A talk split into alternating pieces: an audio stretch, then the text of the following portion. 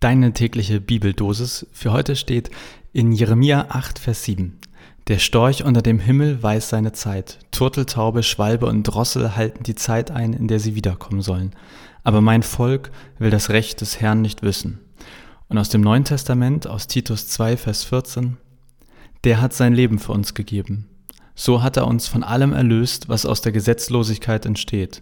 Und so wollte er sich ein reines Volk erschaffen, das ihm gehört ein Volk, das nur darauf aus ist, Gutes zu tun.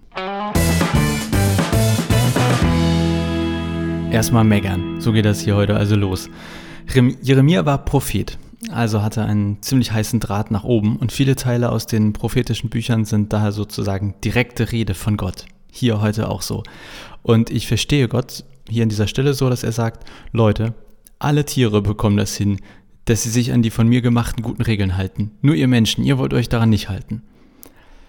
Im Alten Testament finden wir relativ viele Gesetze. Das sind zum Teil echt krasse Vorschriften. Am bekanntesten sind vermutlich die zehn Gebote.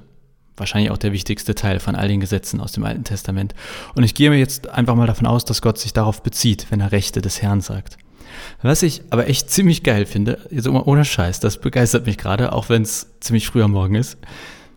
Mich begeistert. Guck mal, gleich ein Frosch im Hals.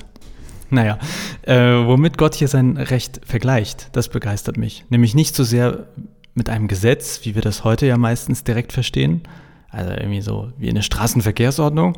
Nee, Gott vergleicht sein Recht mit all den Regeln und Gesetzen der Natur. Da gibt es ja auch ganz klare Regeln, wenn man so will. Vielleicht sind die nirgendwo aufgeschrieben, aber die Natur funktioniert ja nach klaren Regeln. Und wozu führt das? Zu einem richtig guten Miteinander. Die Welt funktioniert, weil sie so gut aufeinander abgestimmt ist. Das fängt bei der Entstehung der Welt an, aber ist im Tierreich ja letztlich auch so. Oder am Ende sind wir beim Klimawandel. Denn durch unsere Art zu leben bringen wir dieses Regelwerk der Natur ja durcheinander und zerstören sehr viel. Was ich also mag, das Recht von Gott, was auch immer das für uns jetzt genau ist, anderes Thema. Das ist aber weniger wie eine Straßenverkehrsordnung und dafür mehr so wie dieses genial gut abgestimmte Zusammenspiel der gesamten Natur, der gesamten Welt bevor der Mensch dazwischen fuschte. Entsprechend finde ich, dass Gottes Meckerei perfekt auch ins Heute passt. Denn ganz ehrlich, mein Volk will das Recht des Herrn nicht wissen. Das kann man heute in den allermeisten Fällen noch zutreffend sagen. Bestimmt auch für mich. Weiß nicht, wie es bei dir ist. Aber vielleicht liegt das ja gerade daran, dass wir ein falsches Verständnis vom Recht Gottes haben. Das wäre zumindest mal eine Idee und was zum Nachdenken heute. So, jetzt habe ich leider noch kaum Zeit für den zweiten Vers. Ey, das sind heute auch wieder zwei geile Verse, oder? Gestern noch gemeckert mit Bibellesen anstrengend. Heute denke ich mir, ach, geiler Scheiß. Also in aller Kürze. Im Neuen Testamentlichen Vers, Gott stellt fest, dass der Mensch sich an ein Recht nicht halten will oder kann. Der Mensch lebt entsprechend in Gesetzlosigkeit und das trennt ihn von Gott. Und jetzt kommt Jesus ins Spiel, der sein Leben gegeben hat und alle Menschen von der selbstverschuldeten Gesetzlosigkeit erlöst hat. Warum macht Gott das mit Jesus am Kreuz? warum hat er das gemacht? Weil er ein Volk haben wollte, das nur darauf aus ist, Gutes zu tun. Darüber müsste man jetzt länger sprechen, aber ganz kurz. An sich ist das Gesetz, das Recht Gottes etwas einfach nur Gutes. Denn Gott möchte, dass auch wir Menschen in einem so perfekten Zusammenspiel leben wie die Natur. Der Mensch wollte und will das aber nicht. Warum auch immer. Das trennt ihn von Gott und tut ihm, dem Menschen und auch allen anderen nicht gut.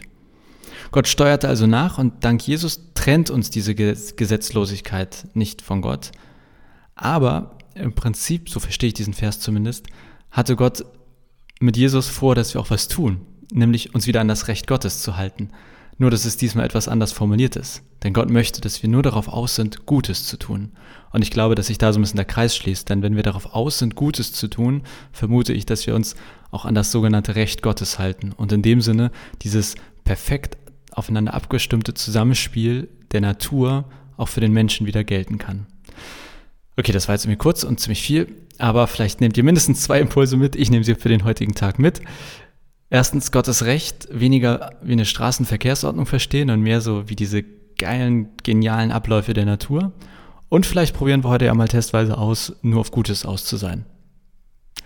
Ich freue mich übrigens immer über Feedback, Anmerkungen und das Teilen dieses Podcasts. Wenn ihr Rückmeldung habt, gerne an Mail an, an info.juhopma.de und alle weiteren Kontaktmöglichkeiten auf www.juhopma.de direkt. Also, bis morgen.